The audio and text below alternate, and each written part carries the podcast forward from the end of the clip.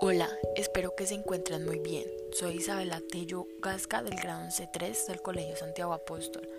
El día de hoy hablaré sobre la relación de la ambivalencia en la esencia del ser humano con la novela escrita por Martín Blasco, La senda del contrario. Esta novela narra la historia del anciano Faro que recorre el camino. No recuerda desde cuándo ni tampoco sabe bien por qué. A veces el camino le brinda abrigo y alimento.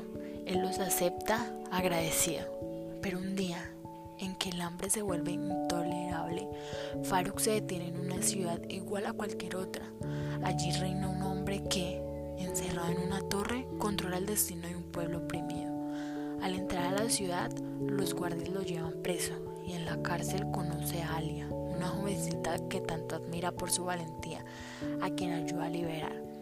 Alia, en muestra de gratitud, lo invita al sitio donde se refugiaba y que solía llamar la casa oculta, en donde es cuidado y atendido por la familia de ella. Faruk, sin darse cuenta, se convierte en un héroe y encabeza una rebelión.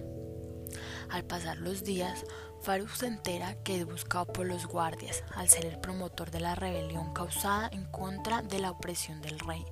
Faruk desconoce por completo que sus decisiones pasadas tuvieron una gran influencia en el camino y objetivo de Alia, dado que posteriormente se descubre que Faruk había sido el rey quien en la época de su mandato le causó mucho daño al pueblo.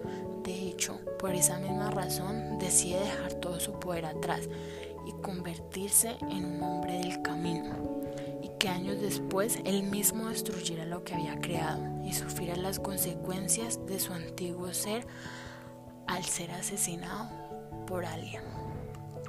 Por lo tanto, opino que esta es una novela densa, llena de ingeniosidad y sorpresas, la cual es ambientada en un tiempo y espacio indeterminado, en donde el autor nos lleva por un camino de autodescubrimiento. Por lo tanto, la ambivalencia en la esencia del ser humano se ve reflejada a través de Faro, que demuestra que el encuentro con uno mismo no siempre es lo que creemos o esperamos y que esos dobles o contrarios también forman parte del ser humano, que todos somos el reflejo de otro y a veces de nuestro propio enemigo.